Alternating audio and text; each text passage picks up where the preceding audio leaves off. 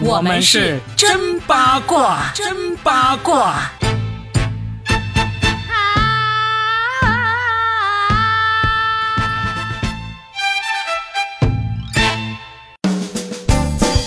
欢迎来收听我们新的一期真八卦，我是算一卦 Robin。大家好，我是八一八佳倩。哇，今天八的这个，我觉得它又应该属于这个经济圈的话题，怎么又扯到八卦了呢？又属于文艺圈以及娱乐圈的话题了。那这个说的就是呃我的前东家的故事，就是我的前领导，嗯，李诞啊，他前几天报了一个热搜，就是说他退出了效果文化的董事会。嗯，我发现你们做脱口秀演员，要么离婚，要么退出董事会。你们这脱口秀有危险的这行业，只要是娱乐圈，其实都有这种事情发生了啊。李诞他这个退出呢，给了很多人可能一个错觉，以为他要跟效果文化决裂了。其实呢，其实我觉得应该还没到那个时候。大胆一点，没关系，反正你都跟他已经已经那个分裂了。对我是一点都不担心，我就直接说吧。这个事情呢，我是完全没有任何的内幕，因为基本上已经跟效果文化的人都已经没有联系了。我离开已经他们拉黑你了是吧？意思就是，其实很多都拉黑啊，至少李诞是拉黑了嘛，我们互相拉黑嘛。啊。呃，我二零一七年就离开效果，到现在已经四年多了，所以你说还能有什么联系嘛？对不对？嗯。我也不怕惹恼他们，难道一惹恼他们能够让我回去？他们就像那个沈腾在那个里面的那个手势一样，来呀，你过来呀，过来呀，这个董事会缺个位置呀，Robin。那李诞的这些事件呢，就很多人都有各种解读嘛。嗯，其实李诞他在效果文化里面占的股份只有百分之四点几，主要是因为这两年他基本上成为了门面担当，对。对吧？所以大家就都认为它等同于效果，效果等同于它。事实上。就像你了解到的，他其实在那里面真真正正的只占到了少数的一个股份。对，我在天眼查上面查到了股份比例是这样，是这样子。自从效果这个公司成立，自从我加入公司第一天开始，我就每天关注着这个公司的股权的变化。来来来，大家睁开你们的天眼。所以今天呢，我就化身为八一八，你今天就算一卦，我们身份互换一下，因为这个事件我扒的比较多一点。我就掐指一算，什么时候 Robin 能够再度入驻效果呢？来，大家纷纷投票吧。A 一个月，B 一百个月，C 后会无期。其实效果在二零一四年成立嘛，他在成立之初呢，其实效果真正的大老板叫叶峰，他是。湖南以前的电视台的一个制片人，对对，然后他后来就从湖南跳到上海东方卫视，在里面做了十年的这个独立制片人，嗯，非常厉害的一个真正的大佬级的人物。他其实最近不是有出镜吗？在新一季的那个脱口秀大会里面，他其实是有出来，类似于像当初那个歌手里面洪涛洪涛的那个角色。对 对对，来 宣布一下名次啊，宣布一下赛果啊，这样的，对吧？对对。但是就最新一季，他就不担任这个角色，他是在脱口秀大会的第三季的时候玩了一下，出来玩票了一把，嗯，然后发现。还是不适合到目前，我没什么女粉丝为他尖叫是吧？对对对对，啊，所以他最新一季的那个脱口秀大会，那叶枫他并没有再出现了，嗯，但是他一直是幕后的大佬，而且他还在效果文化的股份一直以来都是最高的。哦，他到现在为止，效果已经那个整一个公司的估值已经高了很多，几十亿的一个公司了，他还是占到百分之三十多。哇。呃，然后呢，李诞只有从原来的百分之六点几一直推推推到现在百分之四点几，是因为有大家都有稀释嘛，有新的那个资金进来，股东进来就要稀释一下，所以他到了百分之四点几。那为什么会挑现在这个时候来退出董事会呢？我的理解哈，纯粹是猜了，真的是没有内幕，就是过了年得找点事儿做。有一个很重要的原因，就是其实李诞他现在的真正的收入来自于他去各个综艺。综艺里面的那个收入，他是一个通告咖，对，是吧？各种各样的通告，你要是有心去查的话，大概在一八年左右，李诞几乎在中国所有的语言类、喜剧类的综艺里面都出现了，对，所以他现在一直到这个势头都没有减少，一直在保持这么频繁的出现在各种各样的综艺，就有点精力顾不过来的感觉。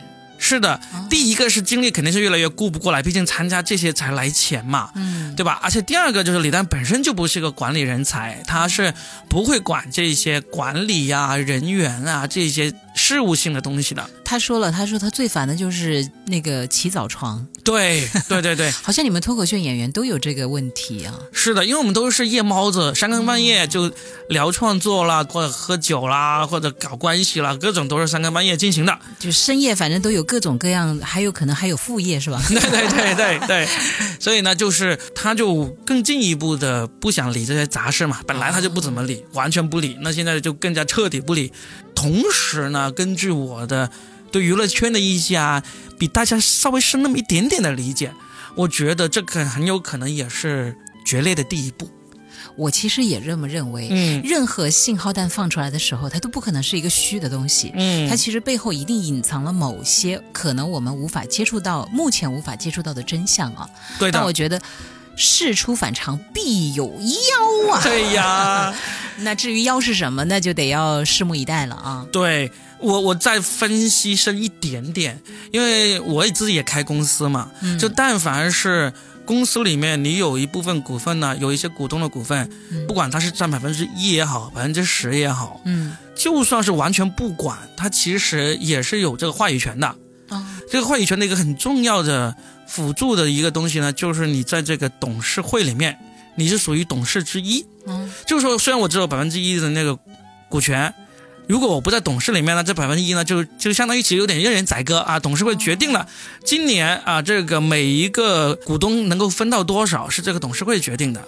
所以呢，有时候你占的那个股权就算很多，但是都最后董事会一决定出来，今年那个钱不分，那你可能你作为股东，你今天分不到钱哦。对不对？那李诞在董事会里面，他就有这个话语权，有这个投票权，对不对？但是当他退出了董事会之后，他那个股份还能不能起到这个投票权的话，其实基本上在中国来说，你退出董事会，你只能作为一个股东，董事会决定了这些股权要分多少，怎么分，就是董事会决定的，你你就按比例来拿你那个分成就好了。董事会决定今年不分，你也是没办法。那我感觉，如果按照这样的一个情况，就是推测哈。那就是，嗯，他确实是跟效果产生了一些矛盾了。效果说，OK，那我可以把你的股份给买回来，嗯，但是呢，首先你得先退出这个董事会，到时候我们就你就作为一个股东，那我想把股东，我把手上这百分之四点几，我卖给谁啊？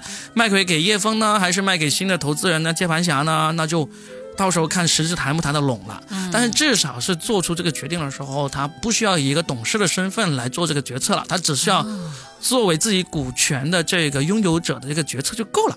哎呀，若敏的这一番解释呢，我好懂事的在那里频频点头，其实我没太听懂，意思就是说。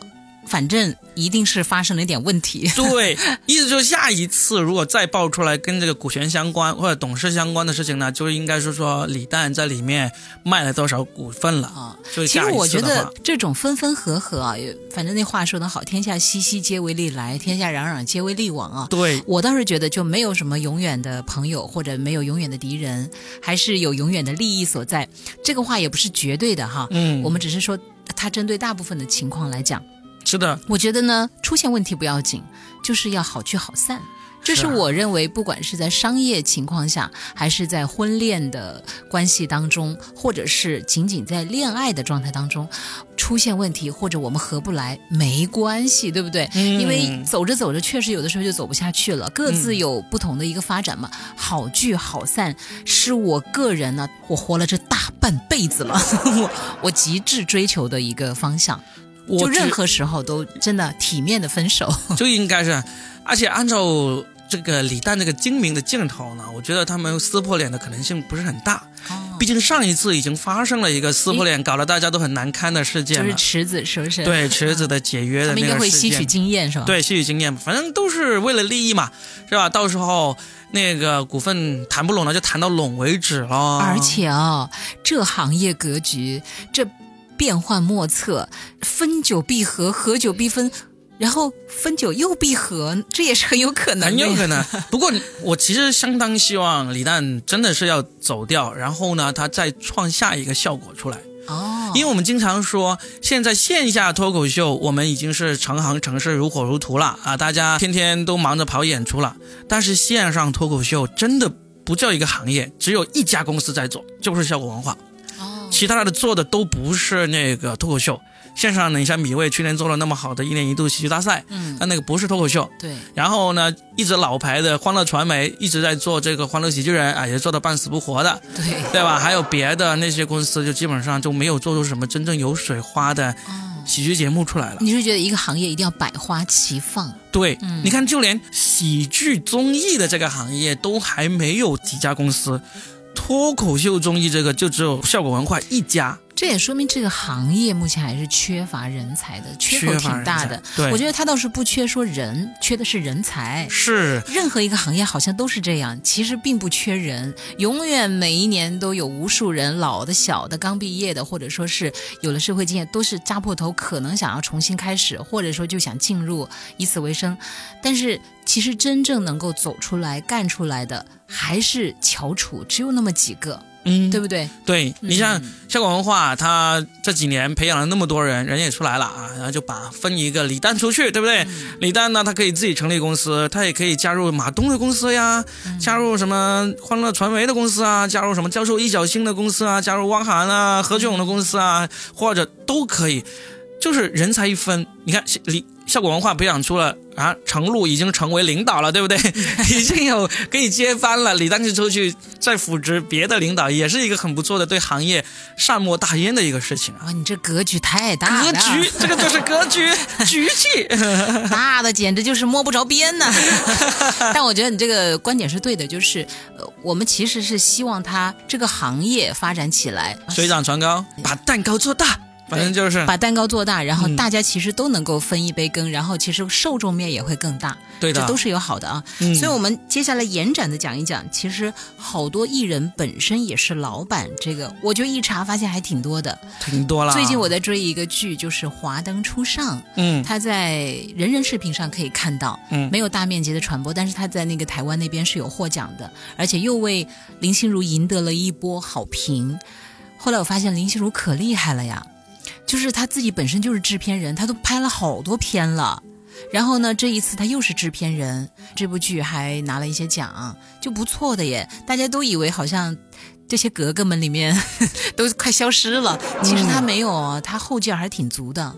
那就好啊，又是老板，啊自己又来演，就应该这样。你本身最懂这一行啊，然后呢，你又是里面的主角啊，又是制片人，就自己可以决定很多事情。对，这段，因为其实整个亚洲区域啊，其实都有点像这样的一个情况，特别是中国，嗯那些艺人他一旦红了之后，他就是自己来当老板，他不像在国外，嗯国外其实很多，特别是欧美那边，他艺人他不管红到什么程度，他还是隶属于公司、他不是隶属于公司，他是在不是啊是这样子，他们最最大的追求是放在演更多的戏，出更多的作品。但是他们的经济事务呢，他们会交给一个大的经纪公司，而这个大的公经纪公司，他们基本上行规就是从艺人的那个收入里面拿百分之十到十五。嗯，这是欧美这个经济行业非常成熟的一个行规，亚洲这边就不是这样子，因为亚洲很多时候艺人的那个培养什么之类都是从素人开始培养给你，所以经纪公司这些就拿大头。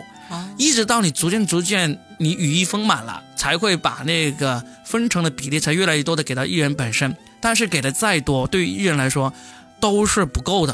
哦所以等到这个，难怪有那么多最后就是 撕破脸的。你想一想嘛，就当年最红的什么归国四子、多少子这些，每一个都是跟原来的公司撕破脸、打官司无声了才回来的。还有我记得陈楚生啊，嗯对，好像当时也是赔偿款巨高的啊、嗯，包括还有很著名的啦。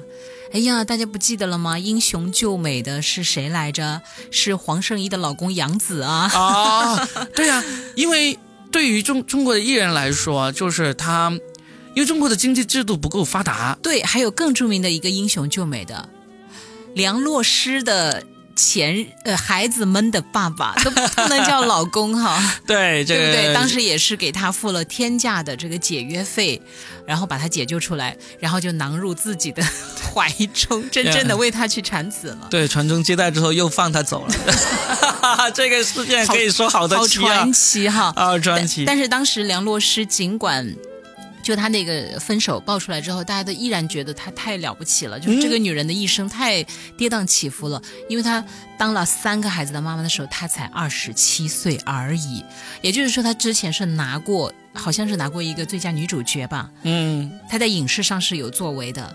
然后接下来的爱情上面，她已经跟。巨富的儿子，然后接下来还生了三个孩子，然后接下来又有钱有闲，老公失踪，不要太灵哦，灵了灵了灵啊！就那个爱情神话里的那个，不要太灵哦，有钱有闲，老公失踪哦，Gloria，是不是很？他太传奇，所以我觉得娱乐圈是一个真的让人就是永远都有很多惊喜发现的事情。你看，还有一个老板娘是谁？杨幂啊。杨幂很早就有商业头脑，她就自己做老板。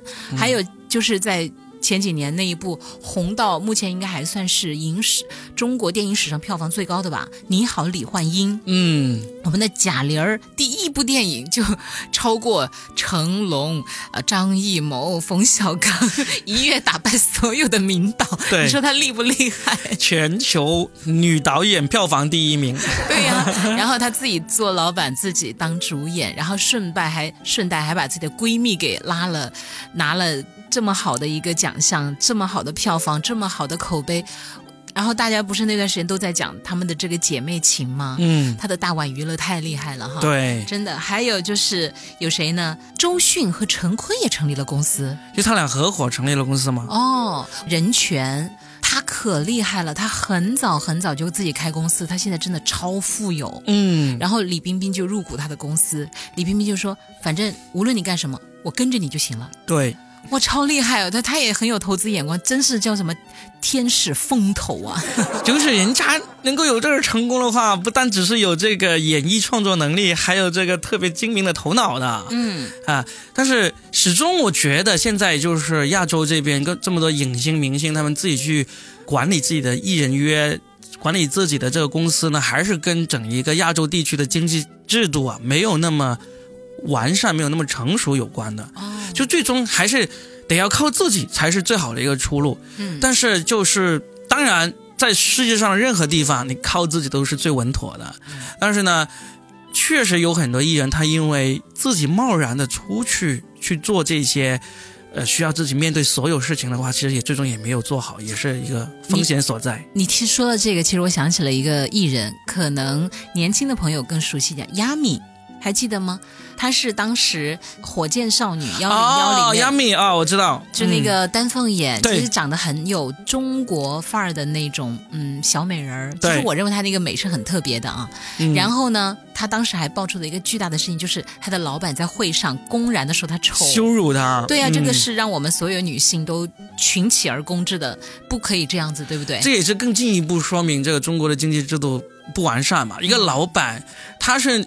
你的艺人，你是要靠他来产生财富的，你干嘛要侮辱自己的这个生财的摇钱树呢？这个也是对，很幼稚的一个做法。亚米呢就自己成立了工作室，他就出来了，嗯，但是接下来好像就没有太多的水花，因为毕竟还是。稍微有点势单力薄，当然了，后面怎么样很难讲。比如有一个小花，她当初也是出道的时候很好，然后中间就沉寂了很长的时间，但最近她又开始冒泡了，然后并且被大家承认她的才华。这个人是谁呢？张含韵。哦，人家是第一届吧，超女的那个第一届还是第二冠军是吧？她好像是，她不是冠军，嗯，但是她当时是最红的了，嗯，管她是不是冠军哈，就跟港港姐的那个选举一样，有时候冠军反而消失了，反倒是那些没有什么入选的，她反而红了。她当时因为她唱了那个想唱就唱，要唱的响亮。哦不，他唱的是那个酸酸甜甜就是我，我就因为那个那个广告歌很出名，我现在还记得这个歌呢。你喜欢酸的甜的，就是真的我。我是不是成年版哦，老年版的郑含韵？对他，你看他中间就沉寂了很长一段时间，嗯，然后最近他不是呃，他后来在《身临其境》里面，因为他的配音哇超厉害，对，然后他前段时间还演了一个剧，一下子也收获了很多的好评，嗯。叫做《爱很美味》，就三朵小花演的那种，还挺受年轻人的一个欢迎的。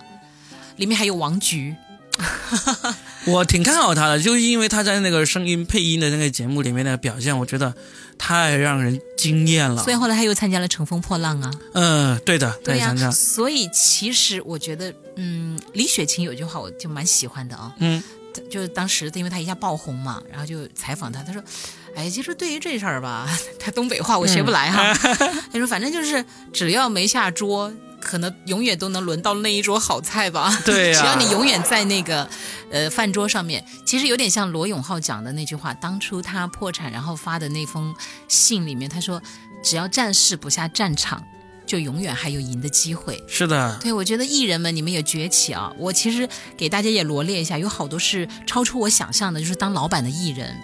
比如说，大家可能想不到吧，一直被大家呃同情的那个可爱的贾乃亮，其实人家默默的当了老板，好不好？嗯、默默的成为了大佬啊！对他手下的艺人有谁，你知道吗？当初思聪很亮眼的一个前女友张雨绮啊，对，是他手下的艺人哦。嗯，然后还有唐嫣，其实也当老板了。另外呢，董子健。董子健当老板，我一点都不惊讶，因为他就是经纪人世家嘛，是不是？他妈妈妈妈如此的厉害，嗯，还有杨幂，这个也不奇怪了哈，嗯，还有那个张萌，就之前参加那个《乘风破浪的姐姐》，人家是去表演才艺，她纯粹就好像就是为了去拉人来演戏的那个，嗯，嗯 她也挺厉害的。还有就是黄子韬。黄子韬本身就是这个有钱二代、富二代出身的嘛。哦，前段时间听说他还跟那个手下的艺人闹了些绯闻，真真假假咱们不知道哈。嗯，还有听说王凯，王凯也有自己的经纪公司，哎，嗯，也挺厉害的。嗯，李冰冰就不用说了，可能还有很多哈。其实我感觉在中国大陆这艺人当中，只要你是现在还是有名气的人，嗯，还是有作品。上综艺也算作品啊，只要你还是有露出的那个机会的人，其实他们都在做老板，都在做老板，只是说你是不是你老板大还是小，就取决于你下面还有没有这个同样名气更大的人。你这个王祖蓝，对不对？王祖蓝在算是在在大陆的香港艺人里面，他是做的最成功的了，几乎是除了他之外，还有陈伟霆，对吧？蔡少芬好不好？蔡少芬他我不知道他有没有开公司啊，但是王祖蓝的公司下面签了好多艺人的，嗯、包括一个当红的一个流量明星龚俊，也是属于他的公司的，还有张绍刚啊，也是他公司的，所以张绍刚是他的公司的，对呀、啊，是他的艺人呐、啊，太惊讶了，对吧？所以所以其实有时候我们不知道，但是不管。就是正是因为亚洲大陆这边的这个经纪人制度的不完善，而造就了这么一种情况，就是越是大牌、越会经营的艺人呢、他就越有可能是一个大老板。小明，小明啊，对啊，小明是一下子把他的公司还分出了一个更大的老板出来，对不对？所以我我其实觉得娱乐圈真的是五花八门，然后是五光十色，其实真的很好看。所以我们希望娱乐圈有更多的瓜出来，然后我们就不断的去聊，因为茶余饭后有的时候缺少一点谈资，更何况最近的这个疫情又反扑了，我们吃饭的时候都没啥聊的了。对呀、啊，就是在家里要更多一点，不能出门了是吧？对呀、啊，更多一点这种娱乐的东西给我们解解闷嘛。但是我们非常郑重的希望，虽然我们的提议老板们可能听不到啊，但我们希望这个娱乐圈是以健康的一个生态来发展的，是不要老是爆丑闻了，好不好？对，有是那种有瓜果清香味的瓜，不要是那种烂瓜、臭瓜、俗瓜，是不是？啊，对的。对，好，祝老板们都发财哈，发大财！也希望听节目的朋友们个个发大财哈。好的，嗯、我们下期再聊。嗯，拜拜，拜拜。